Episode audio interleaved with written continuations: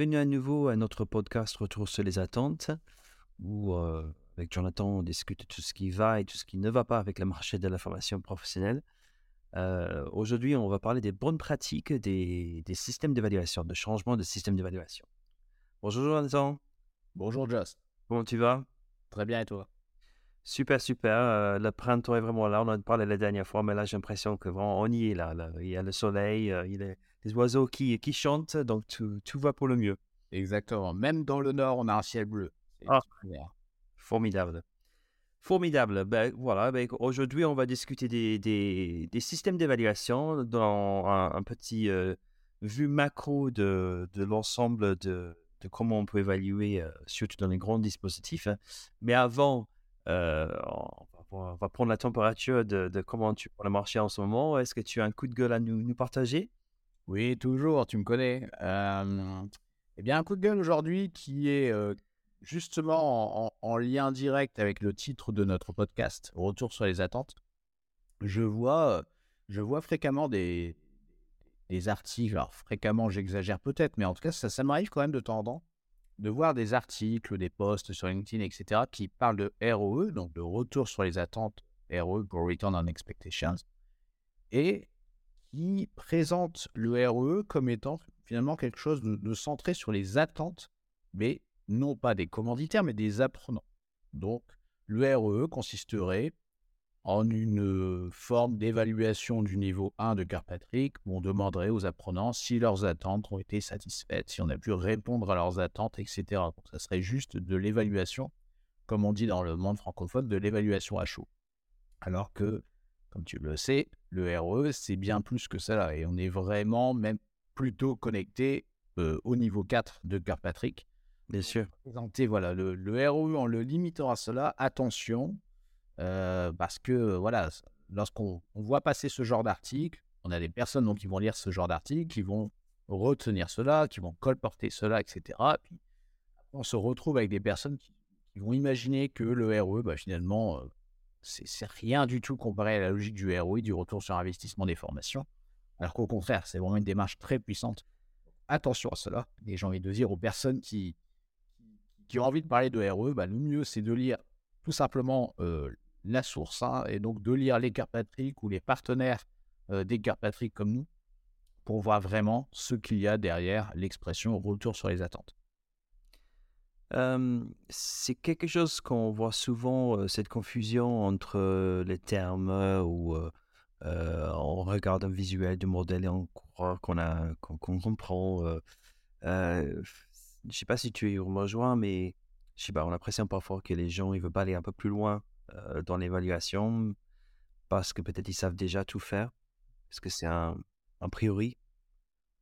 Alors c'est vrai, et euh, oui, je te rejoins tout à fait, et c'est vrai qu'il y a beaucoup de confusion, et on- le voit encore, hein, euh, dans, si, on, se réfère aux quatre niveaux d'évaluation de Carpatrick, on, on voit encore énormément de confusion, par exemple, entre niveau 2 et niveau 3. Donc on va s'imaginer que voilà, l'évaluation du niveau 3, du transfert des acquis, ça peut être une évaluation de niveau 2 euh, que l'on fait à la toute fin de la formation. C'est bon, si, s'ils savent, c'est qu'ils savent faire, c'est qu'ils vont faire, c'est qu'ils vont bien faire, etc. etc. Et donc, on n'a pas envie de creuser. On, ne voit pas forcément l'intérêt de bien distinguer chaque niveau d'évaluation. Et, et donc, forcément, bah, derrière, hein, comme je le répète souvent, hein, ça amène des, mauvaises évaluations qui génèrent de mauvaises données d'évaluation et qui conduisent à prendre de mauvaises décisions. Attention. Ben, dans, dans son, par rapport à ça, ben, on va aller peut-être un peu plus loin aujourd'hui avec euh, le système d'évaluation. Euh, le système d'évaluation, pour toi, euh, c'est quelque chose qui est adapté à euh, un, une offre de formation avec beaucoup, beaucoup d'actions. On est d'accord? Oui, tout à fait. Euh, là, on est à un minimum de quoi, 500, peut-être 500 apprenants, peut-être un peu moins par an? Ouais, ça, ça- alors ça peut être moins, parce que alors, tout dépend. euh, ouais, là, j'ai envie de vraiment raisonner euh, selon, alors évidemment, selon- en fonction de la taille de l'entreprise, en fonction de son métier, etc. Parce que Si, si, tu, si tu prends une, une entreprise dans le domaine de l'informatique, de la technologie, de la haute technologie, etc., on sait qu'on a des besoins information qui sont assez importants, donc ça, représente des budgets de formation qui sont assez importants. Et donc derrière, avoir un système d'évaluation justement qui, va permettre de valoriser, de piloter cet effort formation, cet investissement formation, même pour des entreprises qui compteraient 100, 200 collaborateurs, ça aurait du sens, tu vois, je trouve. Oui. Avant d'aller dans comment changer, on va faire référence à ton livre parce qu'il y a un chapitre dédié là-dessus. nous, on a de l'expérience dans l'accompagnement justement des entreprises pour, pour changer de système quelles sont pour toi des raisons de, vouloir changer? Est-ce que c'est simplement on est dégoûté ou on n'en peut plus de comment on fait les choses actuellement ou est-ce qu'il y a peut-être d'autres, d'autres raisons derrière? Alors, il y a énormément de, raisons, mais c'est vrai que à, la base, à, la base, je, me suis longtemps posé la question, tiens, lorsque, l'on a des, des clients, lorsqu'on avait des clients qui contact ou qui nous contactaient pour repenser leur système d'évaluation, il y avait quand même généralement euh, une demande à la base, une demande un peu pressante de, la direction. Euh, dans, beaucoup de cas, hein. c'était, euh, on va dire, à peu près formulé en ces termes. Bon, montrez-moi le, montrez-moi l'impact des formations. on sait combien on dépense, on ne sait pas combien ça rapporte, on sait combien ça coûte, mais on sait que ça ne fait pas de mal, mais est-ce que ça fait du bien Enfin voilà, je te passe toutes les expressions habituelles. Et donc, il y, avait généralement, il y avait, on une volonté de changement, mais qui était quand même un peu poussée par des demandes de la direction. Donc, parfois, c'était des, responsables de formation qui étaient, volontaires pour, s'attaquer au sujet, mais il y avait quand même un contexte, je veux dire, un peu, je mets des guillemets, mais un, peu oppressant pour justement justifier le fait de consacrer du temps et de l'argent à, cette, refonte du système d'évaluation des formations. Surtout dans des grandes entreprises, bah, il y a des, en France, on est dans un système paritaire, donc on a des systèmes de financement derrière, mais dans, maintenant dans les entreprises au-delà de certaine taille, souvent il n'y a plus de financement, donc du coup, chaque, chaque formation compte maintenant. Donc c'est vrai que cette demande, je pense, va venir de plus en plus souvent. Exactement. Et c'est vrai que on constate quand même bien souvent dans, dans, les fonctions formation hein, des, des entreprises, et notamment, comme tu, le dis justement, des, des, grandes entreprises, des, des, outils de pilotage qui sont, inadaptés. On a des tableaux de bord qui comprennent surtout des indicateurs dits d'activité, donc qui vont être en, mesure de quantifier les jours de formation, les heures de formation, etc. On est encore dans une logique très, euh, très, bilan social hein, voilà, de, la formation où on cherche à, à, montrer l'investissement formation, mais ce sont plutôt des dépenses de formation là pour le coup, à présenter aux représentants du personnel, au CSE, etc. Mais ces indicateurs d'activité ne sont pas contrebalancés par des indicateurs de résultats. On est capable de dire qu'on a formé X personnes, X heures, qu'on a fait autant de formations certifiantes, etc., etc. Très bien, mais au bout du compte, qu'est-ce que ça a rapporté aux individus, aux équipes, à l'entreprise, etc. Et là, souvent, allez, au mieux, au mieux, on va avoir un indicateur de taux de satisfaction qui va se retrouver quelque part, mais on va pas aller beaucoup plus loin. Oui, donc il y a des systèmes de LMS euh, où ils ont, des fonctionnalités de, de, base d'évaluation, y compris, comme tu dis, tout ce qui est euh, quantification de, nombre d'heures d'action et peut-être des statistiques liées à la satisfaction. Mais c'est vrai qu'il y a des entreprises maintenant qui, bah, une fois que tout ça s'est installé, ils se rendent compte qu'ils bah, ne peuvent pas faire grand-chose avec. Oui, tout à fait. Et puis quand il s'agit de, en fin d'année, lorsqu'on parle de demandes un peu oppressantes si ce n'est tout simplement pressante, de la direction de, de, de, faire des efforts au niveau du budget. En, voilà, si demain on demande à directeur de formation, une directrice de formation de, de, je sais pas moi, de, baisser son budget, de diminuer le budget de 10%, ok, comment, comment on s'y prend? Par quoi va-t-on commencer? Et aujourd'hui, on a souvent comme indicateur de résultat uniquement le taux de satisfaction. Donc, commencer à, tailler dans les formations, à réduire euh, euh, le nombre d'actions de formation, etc., uniquement en se focalisant sur celles qui ont donné ou non satisfaction, c'est quand même très, très limité. Donc, on n'imagine pas, l'image que je dis souvent, c'est on n'imagine pas euh, dans, dans, une, dans une industrie, par exemple, aller demander aux ouvriers s'ils sont contents de la nouvelle ligne de fabrication, la nouvelle ligne de production, pour savoir si c'était un bon investissement. Mais aujourd'hui, en formation, on raisonne encore comme ça. On demande aux personnes si sont contentes de la formation de suivi, mais on ne va pas beaucoup plus loin pour avoir des données qui permettent de, piloter le plan de développement des compétences, tout simplement. Ah, c'est une analogie, mais vraiment bien. Euh, tu, tu, tu, peux faire euh, un énorme travail sur le bien-être des employés, Mmh. sans regarder la productivité ou la rentabilité. Et puis tout le monde est super content. Ils, ils viennent au travail quand ils veulent. Euh, ils, ils travaillent quand ils veulent. Ils partent quand ils veulent. Ils prennent des vacances quand ils veulent. Ils sont bien dans l'entreprise, mais finalement, bah, perdent des millions par jour. Ouais. tu penses que c'est un peu ça?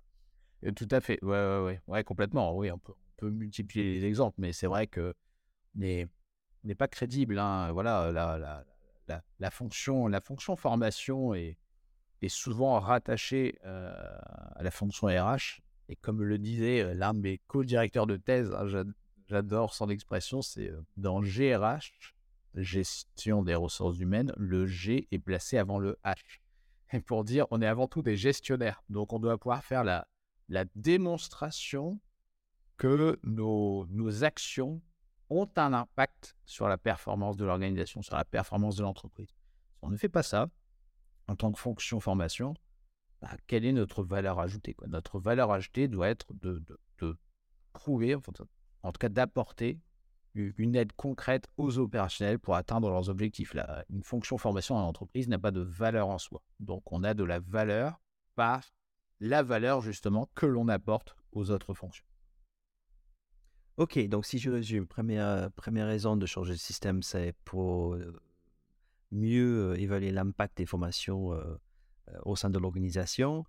deuxième, c'est parce que ben, le système actuel est un peu défaillant, pas les données qu'il faut pour, pour, pour, mesurer, pour agir. Est-ce que tu as d'autres, raisons? Bah, Après, c'est, vraiment, vraiment propre à chaque, chaque entreprise, hein, mais c'est vrai que dans, dans tu, faisais référence à mon livre tout à l'heure dans, les expériences que, que l'on a pu, que a pu avoir et dans, dans, les observations que l'on a pu faire en entreprise, c'est très variable. C'est-à-dire qu'on peut avoir des, des, des, entreprises qui sont effectivement focalisées sur tiens, j'ai des demandes de la direction, il faut que je, puisse prouver la valeur des formations. Là, on est dans un objectif de démonstration de l'impact, de démonstration de la valeur des, formations. Ça va être de justifier les budgets, comme on le disait ça peut être de, de répondre à des exigences légales ou normatives. Voilà, on veut, veut obtenir la certification CALPI, une certification ISO, on veut rationaliser les achats de formation.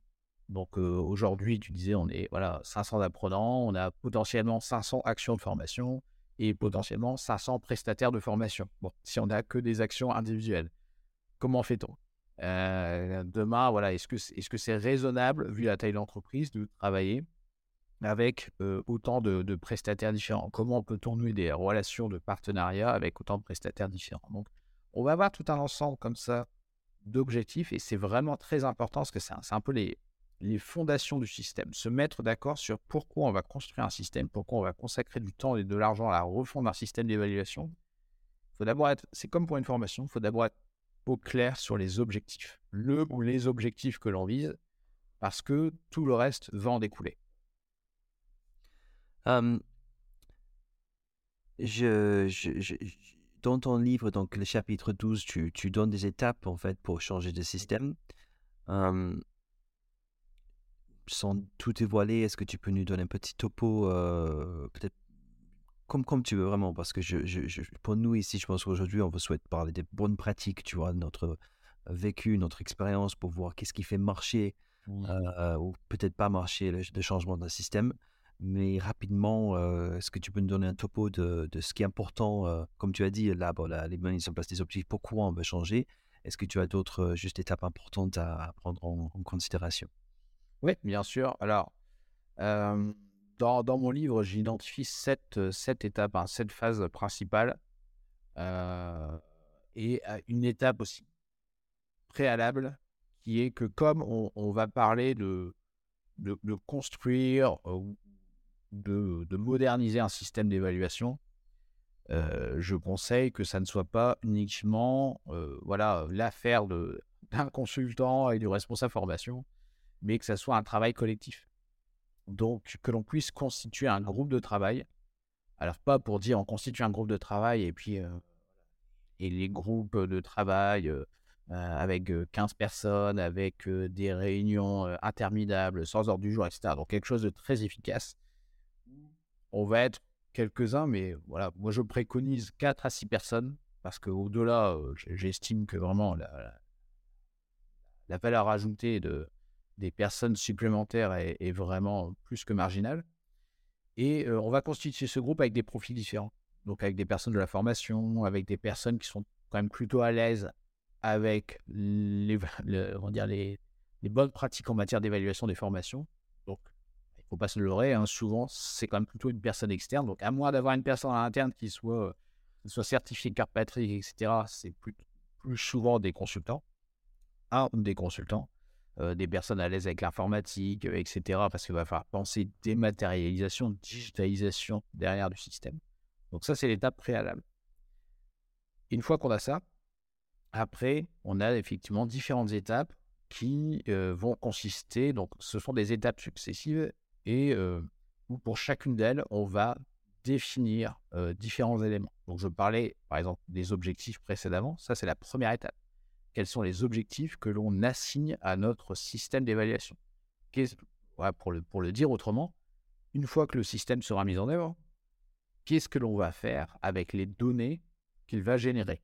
Quelles sont les actions que l'on imagine mener? C'est comme pour l'évaluation d'une formation. Si, si, on ne pense pas déjà à l'après, au coup d'après, si on ne pense pas à la fin, euh, on va avoir du mal à savoir quelles données on va aller rechercher, quel niveau on va évaluer, etc. Donc ça, c'est essentiel déjà. Les objectifs. Ensuite, une fois qu'on a défini les objectifs, on va déterminer, en fonction de ces objectifs, quels sont les niveaux d'évaluation du modèle de Kirkpatrick qui vont répondre à nos besoins. Là, nous, voilà, des partenaires Kirkpatrick, donc c'est sûr qu'on a toujours ce modèle en tête. Hein, c'est un peu notre cadre théorique. Donc, Mais souvent, nos clients aussi, hein, il faut le dire, hein, c'est, souvent ils viennent nous voir parce qu'ils disent on n'arrive pas à faire du 3 ou 4. c'est, Exactement. C'est, un peu dans les deux sens. Exactement.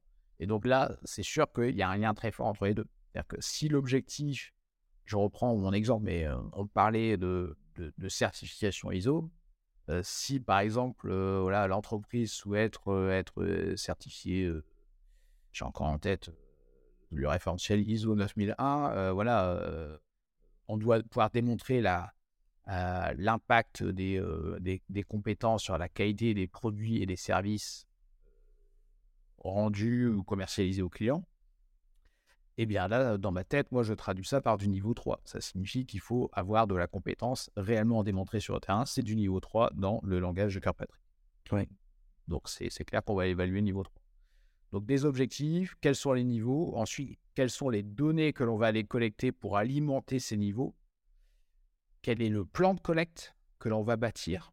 Donc euh, je reprends mon exemple du niveau 3, mais si, euh, si on... Voilà, est-ce que l'on va passer par euh, des questionnaires? Est-ce qu'on va faire utiliser des grilles d'observation? Est-ce qu'on va faire de l'évaluation auprès des apprenants, des formateurs, des accompagnateurs, des coachs, des managers? À quel moment Qui va être responsable euh, de la collecte des données, etc., etc. Donc il y a tout un plan vraiment de collecte des données qui, est à penser. Donc là, on voit l'importance de l'informatisation quand même. On va penser aussi, ensuite, étape, cinquième étape, l'analyse et la communication des résultats. Une fois que l'on aura toutes ces données, qu'est-ce que l'on va en faire Ça, c'est souvent un, mal de la fonction formation, c'est qu'on fait beaucoup de choses, mais on ne, on ne le montre pas toujours. Donc là, il y a aussi toute une logique de marketing de la formation qui est à penser comment on va analyser, exploiter les données et comment on va communiquer sur aussi les actions engagées, tout simplement. Euh, et puis, une fois que l'on a pensé à tout ça, alors seulement Et là, on arrive quand même à la sixième étape. On va penser aux outils et aux protocoles d'évaluation qui vont soutenir la mise en œuvre du système. C'est-à-dire que, par exemple, la définition des questionnaires arrive seulement à la sixième étape. Ça ne sert à rien de, se focaliser sur la construction des questionnaires tant que l'on ne sait pas pourquoi on va aller évaluer, quels sont les niveaux visés, quelles sont les données que l'on recherche, etc. Parce que finalement, le, les questionnaires ne sont que les, les contenants, les réceptacles de ces données. Et donc, ils arrivent seulement au bout de course. Et une fois qu'on a fait ça, la dernière étape, c'est le plan de mise en œuvre. Donc là, la, la, septième et ultime, et ultime étape, c'est comment on accompagne le changement tout simplement en travaillant avec les managers, en dématérialisant, en communiquant à l'interne sur la mise en œuvre du système, etc., ou son changement? Euh, c'est une énorme prise de recul, euh, six étapes pour après euh, décider comment on va le faire au niveau des outils, etc. C'est, c'est, c'est vrai que c'est, de la matière à réfléchir, à discuter, à analyser. À, hein, on est d'accord. Oui, tout à fait. Donc là, on oublie complètement le. Je, je, je dis ça en rigolant, mais on le voyait lorsqu'on avait des, des, des, personnes qui vendaient des, des kits tout prêts. voilà, je, je, je prépare mon Datadoc ou j'obtiens ma certification Calliope, puis on avait téléchargé un gros fichier zip compressé, puis on avait des questionnaires, etc. Puis point, ouais, c'est bon, maintenant j'ai tout. J'ai un modèle de règlement intérieur, j'ai un modèle de questionnaire, j'ai ça, j'ai ça. Bon, là, vous oubliez complètement cette logique. Parce que le but, justement, c'est construire quelque chose qui soit adapté à l'entreprise, qui soit fait avec euh, le collectif de travail hein, qui aura été constitué, et puis qui soit vraiment pensé comme la mise en œuvre d'un changement. Parce que ce n'est pas juste une question d'outils. Sinon, c'est très simple. Hein. Là, vous achetez mon livre, vous allez chercher dans les annexes. Hein. On, les a, on les a mis d'ailleurs sur le, le site évaluationformation.fr dans l'espace dans ressources. Vous allez télécharger les, les, questionnaires, vous les mettez, voilà, super, vous avez des questionnaires. Mais là, bah, c'est euh, voilà, c'est la, la greffe ne va pas prendre, si je puis dire.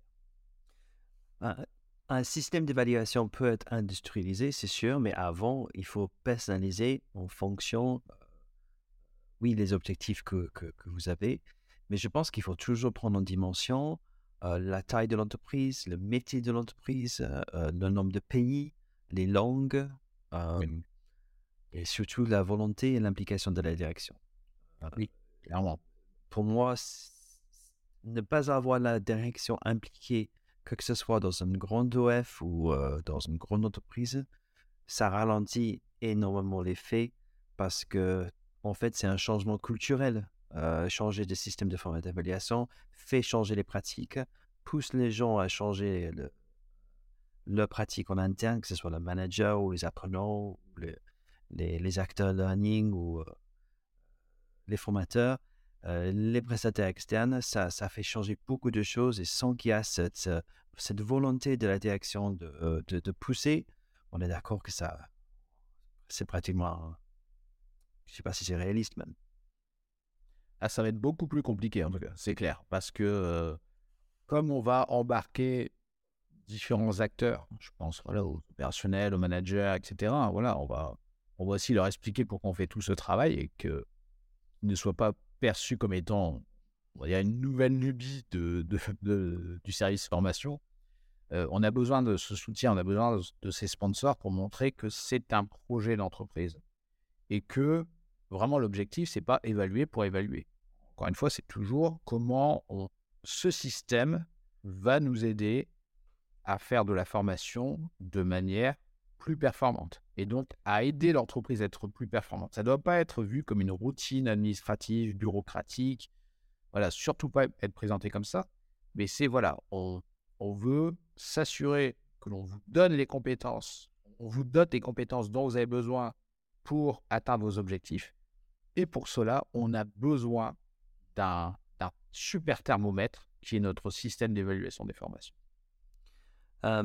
Honnêtement, dans mon expérience, les, les membres de la direction des ressources humaines s'en fichent de Patrick, s'en fichent de qu'on connaisse pas ce que c'est. Euh, la, la, demande telle, telle que tu l'écris reste la même, hein, c'est la performance avant tout. comment on va le faire, à la limite, euh, ça les intéresse pas. Euh, ce que eux ils veulent, c'est des résultats. et du moment qu'on peut parler le langage, encore une fois, Euh, c'est ça qui les intéresse. Donc il faut vraiment rendre tout ça très simple pour eux à comprendre. Et c'est par la simplicité qu'ils vont, euh, je pense, soutenir le projet. Euh, parce que pour eux, c'est le facteur argent. on change d'outil, d'accord, mais combien ça va coûter? Pourquoi? Mmh. On va mettre en place des ateliers pour discuter, on va mettre en place des, des, des, kits, des, des, tout ça, ça coûte de l'argent. Donc, on va prendre un consultant externe, ça coûte de l'argent. Donc, c'est quoi le retour pour nous? Et après, on vous fait confiance ou pas Exactement.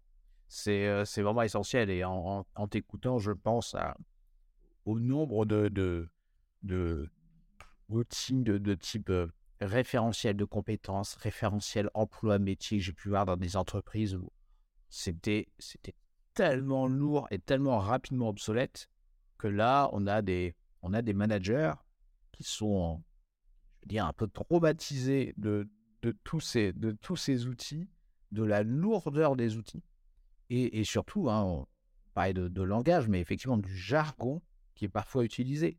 On va leur dire, oui, mais attendez, attention, là, euh, là, là, ce dont vous parlez, ce sont des connaissances. Nous, on parle de compétences, etc. Non, non, sérieusement, il faut vraiment parler le langage des managers, un langage très opérationnel, pour être certain que eux puissent se saisir du système. Il ne faut pas que ça reste, voilà, nous on construit le système et le but c'est qu'il soit dans les mains des, des, des, gens du terrain et que ça reste pas un outil de spécialiste. Donc tu as raison, que j'ai encore Patrick, euh, c'est pas leur sujet. Nous, c'est la méthode que l'on va utiliser pour construire le système, mais à la fin, limite, le, nom Carpatrick doit apparaître nulle part dans le système d'évaluation tel que tel qu'il sera euh, lu euh, par les acteurs de terrain.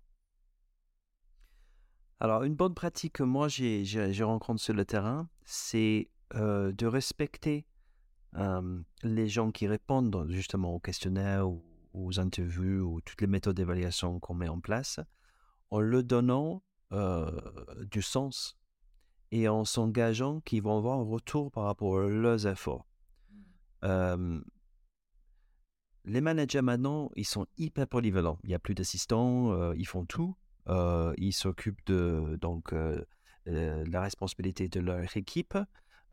parfois, ils sont en confrontation avec les, un benchmarking par rapport à d'autres équipes. Donc, il y a une pression permanente de, de tout faire. Et nous, on fait de l'évaluation. Souvent, on ajoute un peu plus de, de, de, choses à faire. On est d'accord, euh, remplir les questionnaires, euh, donner du feedback, etc. Donc, euh, parfois, pour eux, c'est juste une tâche de plus qui, il faut être cru, les gonfle.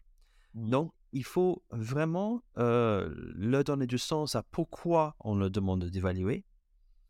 Quels quel pourraient être les bénéfices pour eux J'ai parlé du benchmarking, mais souvent, ils veulent savoir un peu ce qui se passe, quelles sont les, les, formations préférées de, de, la part de leurs collègues ou euh, quelle est la performance même de leur équipe euh, au niveau de transfert, etc. Donc, ils veulent voir, eux, euh, un retour. Et aussi, ils veulent savoir que s'ils font quelque chose, que ça sert à quelque chose. C'est-à-dire que souvent, on demande de faire des, des, questionnaires et après, c'est merci, mais il n'y a plus rien derrière.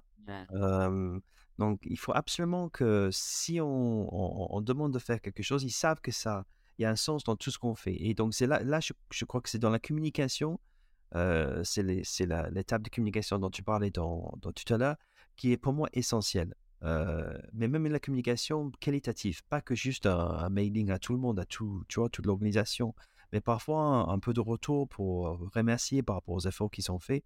Et ça fait un, boucle vertueux qui, qui, fait que tout le monde joue le jeu. Parce que actuellement, on est dans une période où oui, les questionnaires peuvent fatiguer. On demande de remplir les questionnaires partout. Et, si, on, si on demande de plus de travail supplémentaire sans rien derrière, voilà, même le, système peut, avoir des problèmes. Oui, complètement. C'est, tu as tout à fait raison. Il faut, clairement montrer que les informations obtenues sont utiles et utilisées. Quelles sont les actions engagées, qu'est-ce que l'on va en faire, etc. Ah, voilà, le, le pire serait de montrer que c'est un, super système très bien pensé voilà, qui, permet de, collecter beaucoup de données, mais sans mener à l'action. Clairement, derrière, voilà, vous en tant que manager, quels vont être les bénéfices? Et dans toute la partie communication, comme tu le disais, on va communiquer, par exemple, voilà, avec ouais, à plein de fois, ça peut être des, des linéaires internes, peut être des infographies, peut être des choses comme ça, mais en reprenant les, pratiques de l'entreprise. Tu disais tout à l'heure que le métier, la taille de l'entreprise, les langues, l'internationalisation, etc., sont autant de critères dont on va tenir compte pour penser aussi à la, manière avec laquelle on va communiquer. Donc, euh, clairement, on va s'adapter. Euh, voilà, on va pas s'amuser à faire des, présentations, sur l'intranet de l'entreprise dans une industrie, dans une usine où on a 80% des personnes qui n'ont pas accès à Internet. Donc, euh, c'est un peu une, caricature ce, que, je dis là, mais je l'ai déjà observé, donc je, je, le précise quand même. On va vraiment s'adapter, on va vraiment penser marketing de l'information. Euh, ça, c'est super important. et je pense que lorsqu'on prend la décision de changer d'outil, ça c'est une deuxième chose, l'accompagnement de la mise en place de l'outil, la constitution des, des, questions dans le questionnaire, comment on va les analyser, tout ça, il faut que ça soit réfléchi aussi. Comme tu disais, il ne faut pas juste accepter un boîte à outils et penser que tout, est, fait. C'est, impossible. et c'est souvent des petites choses qu'on change qui fait le, plus grand impact. réduire de, de, de, 20 questions à 5, tu vois, obliger les gens à faire du, du verbatim. C'est des petits changements qui peuvent vraiment avoir le plus grand impact, qui nous permettent de déclencher pas mal de, de, changements derrière. Oui, tout à fait. Et, tu as raison de, souligner ne serait-ce que le, nombre de questions. Euh, si euh, si euh, le ou les anciens questionnaires d'évaluation utilisés étaient mal vus, mal perçus, lors de la mise en œuvre du système, si tu, avais des questionnaires de 20 à 25, 30, 35 questions, comme on a déjà pu le voir par le passé, si tu arrives avec un questionnaire qui est épuré, qui, est vraiment puissant avec des formulations pertinentes, voilà, qui vont droit à l'essentiel, etc. Là, c'est sûr que déjà, c'est une première victoire parce que là, ils vont dire, ok, hein, ça y est, vous nous avez entendu, vous avez, remis en cause, remis en cause des, des, choses qui vraiment étaient, étaient obsolètes, qui n'étaient pas pertinentes, etc. Donc voilà, même les outils d'évaluation doivent aussi donner envie d'embarquer dans, le système. Donc ça n'est qu'une partie, ça n'arrive qu'en sixième étape hein, dans, le, plan de match que je propose dans, le livre, mais c'est quand même essentiel. Euh, voilà, il faut, des outils qui donnent envie, questionnaire ou pas, mais voilà, il ne faut pas que ça soit euh, une plaie de, de, répondre, à, de répondre à un questionnaire. Euh, est-ce que tu as vu d'autres freins, d'autres problèmes dans, le changement d'un système d'évaluation? Alors, c'est, j'ai envie de dire, un, peu, ouais, une certaine forme d'empressement. Je, répète souvent qu'il faut laisser le temps au temps. on, part souvent, c'est un peu comme pour les questions d'évaluation. Hein, je, relisais la dernière fois des références d'auteurs dans, dans, ma thèse qui, qui affirmaient que, de mémoire, je crois que c'est 80 à 90% des questionnaires d'évaluation n'étaient pas professionnels. Donc voilà, et je suis assez d'accord avec le constat. souvent, on fait, on voilà, construit des questionnaires un peu sur un coin de table. Et les systèmes d'évaluation, c'est un peu la même chose. D'ailleurs, souvent, le système d'évaluation en tant que tel n'existe pas. C'est-à-dire qu'il n'y a pas d'objectifs qui ont été clairement définis, il n'y a pas de plan de collecte des données. Voilà, on a juste des questionnaires qui doivent être donnés, dispensés, euh, administrés, envoyés à un certain moment. Voilà, très bien, on a ça, mais euh, il n'y a pas de réflexion sur l'amont et sur la balle. Donc, le conseiller souvent, enfin ce que je conseille souvent, c'est voilà, laisser le temps au temps, c'est de dire on bâtit un système et on laisse un peu de temps au système pour stabiliser, pour voir ce qu'il donne. Et on l'améliore en continu. On l'améliore en continu, mais voilà, on le laisse vivre ne serait-ce qu'une année. Voilà, on fait évoluer le système et on voit ce que ça donne. Parce que souvent, on part quand même de très loin. Et euh, il y aurait cette tentation de vouloir passer de rien à tout et à la fin d'avoir un système qui va, qui va enfler, qui va devenir un peu, je vais dire, obèse et tentaculaire. Et, à la fin, ça sera plus un système. Ça sera une espèce d'agglomération de, plein de dispositifs d'évaluation, etc. Donc, on pense à un truc, on l'écrit sur le, on, l'écrit vraiment, on le documente. On a notre manuel du, système d'évaluation des formations, on le décrit. Et voilà, on peut très bien, à la fin de l'année, avec les données que l'on a, donc une fois qu'on a passé les premiers tests, hein, donc on fait des tests fait des pilotes, etc., on construit le système. Et une fois qu'on a notre première version du système, on le stabilise et on voit à l'année si on a les données, ce qui nous permet de collecter les données dont on a besoin pour piloter le plan de développement des compétences, etc., etc. Mais ne pas aller trop vite, ne pas chercher à en faire trop, parce qu'il faut laisser le temps au temps. Et c'est avant tout, comme je le répète souvent, l'évaluation des formations, c'est plus qu'un défi technique, c'est un, changement culturel et organisationnel à, réussir. On est dans le luxe d'être dans la formation quand même, ce qui fait que personne ne va mourir si on ne rentre pas les stats ou, ou on n'a pas tout ce qu'il faut pour, pour, pour faire. et je pense que justement, on a le temps de, bon, sauf en cas d'audit qui vient, ça, ça peut arriver, mais on a souvent le temps de, de, faire des changements, comme tu dis. et on a envie toujours d'avoir tout tout de suite. Mais là, je, je, te rejoins, il faut se mettre dans la tête qu'on va peut-être pas avoir les résultats qu'on souhaite tout de suite, mais on peut modifier des choses pour avoir un peu plus d'impact, pour avoir un peu plus de données, pour avoir un peu plus de, de mesures au fur et à mesure. Et c'est ça qui va faire la différence. Oui, ouais, clairement. Mais, avant tout, c'est une question de genre. Hein. C'est une question de collaboration. C'est une question de, de qualité du, de, gens qui on travaille, leur, implication, leur motivation. tout le monde doit jouer les jeux parce qu'il y a tellement de, de, tentacles, je veux dire, c'est, qui, qui, doivent travailler en même temps. Il y, a il, y a le, il y a le département de communication, il y a le, le département de ressources humaines, il y, a, il y a la direction, il y a le manager, il y a tellement de différents acteurs dans un dispositif d'évaluation que s'il y a s'il y a un frein quelque part, ben, c'est souvent lié à, ça. Oui, tout à fait. Et, d'où, l'importance, hein, alors là, je, vais prêcher un peu pour notre paroisse, hein, mais d'où l'importance aussi de se faire accompagner. parce que le consultant ou les consultants peuvent être aussi le poil à gratter et, la voix VOIX que l'on a du mal à entendre en interne. Donc on va aussi poser les questions qui dérangent et c'est nécessaire voilà, quitte, voilà, quitte à vraiment aller, je ne vais pas dire à la confrontation, mais vraiment, j'insiste, poil à gratter, parce que sinon, on risque souvent de tomber dans le consensus mou, etc., et d'avoir peut-être des personnes qui, bah, justement, parce que ce n'est pas leur métier, vont avoir du mal à embarquer, à embarquer les, autres acteurs.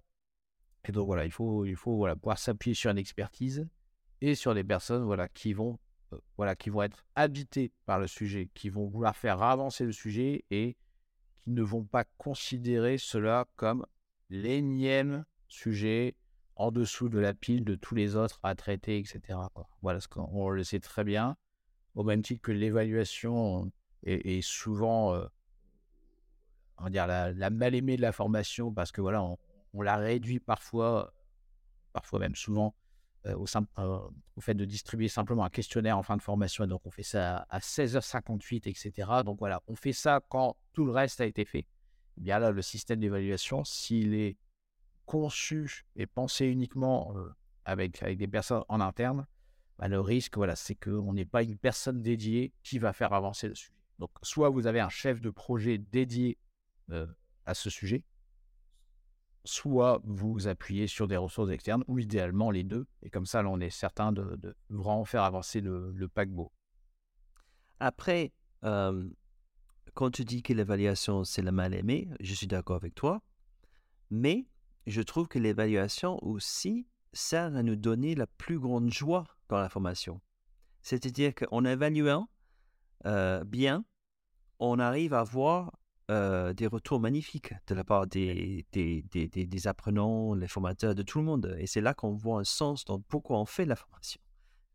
Oui, clairement. Ah, c'est la, la, valorisation. Et c'est la valorisation de, de toutes celles et de tous ceux qui contribuent euh, au, succès de la formation. Donc, euh, les, les, personnes du service de formation, mais aussi voilà, les, les formateurs, les accompagnateurs, les coachs, les managers, les apprenants eux-mêmes, etc. Donc, oui, donc c'est super. Et et on montre à la fois les succès qui sont forcément partagés, collectifs, mais aussi les échecs qui sont voilà toujours un peu de la responsabilité de tout le monde lorsqu'il y a des échecs.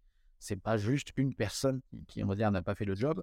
Donc on s'améliore, on continue, on est vraiment dans une logique de maturité managériale. Hein, voilà, on progresse ensemble. Ok, donc le dernier point, je pense que j'aimerais de, de quoi j'aimerais parler, c'est la juxtaposition euh, de changer de système d'évaluation avec euh, la progression des nouvelles modalités pédagogiques. Euh, la digitalisation, maintenant, ben, on a plein de nouvelles modalités. On, on parle de serious games, on parle de métavers, on parle de e-learning, on parle de tout ce qui est formation à distance, etc. Comment est-ce que tu penses que malgré ces, ces révolutions au niveau de la technologie, euh, on peut changer justement un système? Alors oui, euh, oui, on va pouvoir en tirer parti. C'est-à-dire qu'on va, euh, en fait, dans finalement, la, la- on va dire la, la, la diversification, je vais dire ça comme ça, et des, des modalités pédagogiques, quelles qu'elles soient, hein, depuis on dire l'avènement du e-learning jusqu'au blended learning, jusqu'au développement de, de la réalité virtuelle, de, de tout ce que l'on veut, ça reste justement des modalités pédagogiques et donc l'évaluation euh, qui en découle reste surtout pédagogique. C'est-à-dire qu'elle reste surtout au niveau 1 et 2.